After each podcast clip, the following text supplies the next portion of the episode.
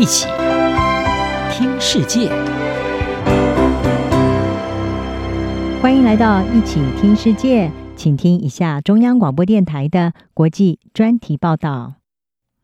今天的国际专题要为您报道的是：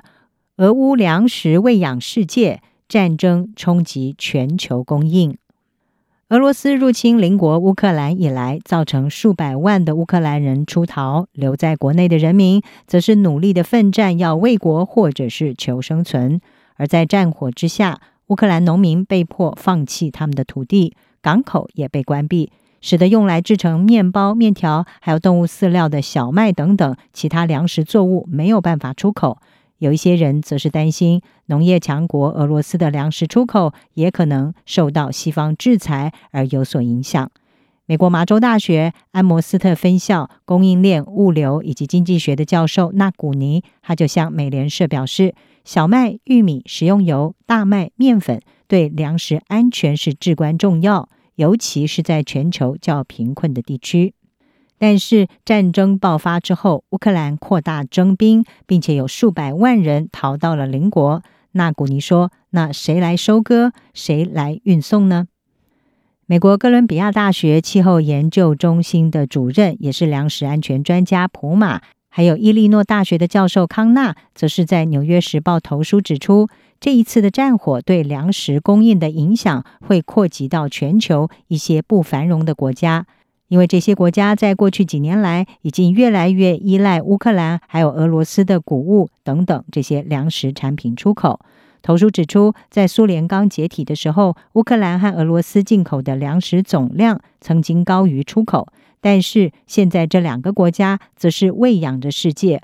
俄乌共占全球百分之二十九的小麦出口，并且供应全球百分之十九的玉米，还有高达百分之八十的葵花籽油。投书中说，早在先前和 COVID-19 全球大流行有关的供应链中断，就已经大幅推升了食品还有其他日常主食的价格，造成许多低收入还有仰赖粮食进口的国家营养不良的比例不断的上升。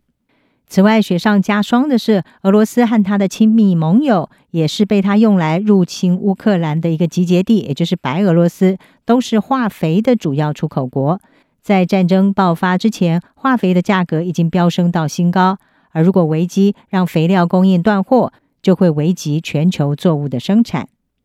在主要的粮食作物小麦的供应方面，自从俄罗斯袭击乌克兰以来，黑海港口是几乎停摆，也导致小麦价格飙涨到新高，已经超越了十五年前全球粮食价格危机时候的水平。《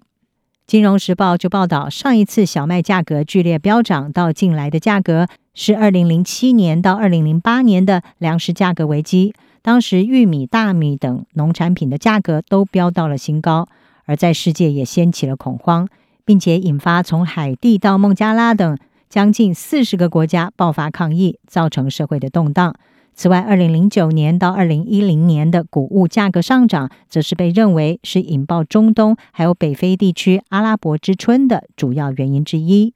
专家认为，这一次的欧陆战争很可能会影响到千里以外的埃及，因为俄罗斯占埃及小麦进口量的三分之二。尽管埃及当局已经表示，他们的小麦库存可以持续到六月中旬，而且埃及国内会从四月中开始收成小麦。不过，凯投宏观的经济学家斯旺斯顿他认为，埃及的面包价格是受到政府的补贴，一旦政府调涨价格，或者是食品的通货膨胀程度增加，就会增加社会动荡的威胁。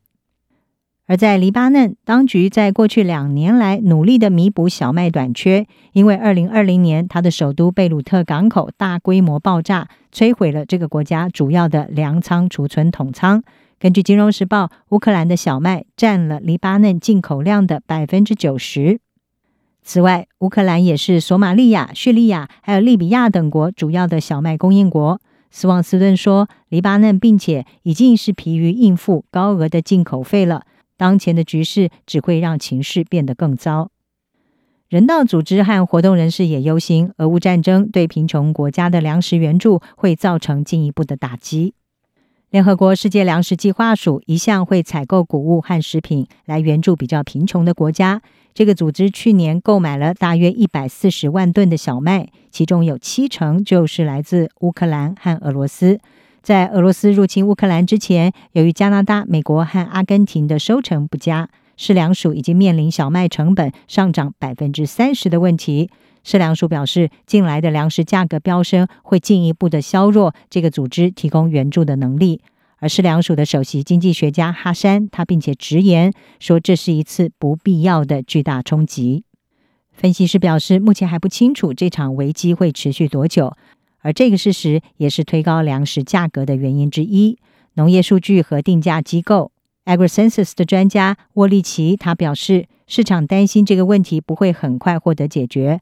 在短期内，面临国内战争的乌克兰农民势必难以进行从这个春天开始的播种、浇肥和喷洒农药等等这些农事。下一季的收成和出口则将会取决于俄罗斯入侵会持续多久的时间，还有港口将会被封锁多久。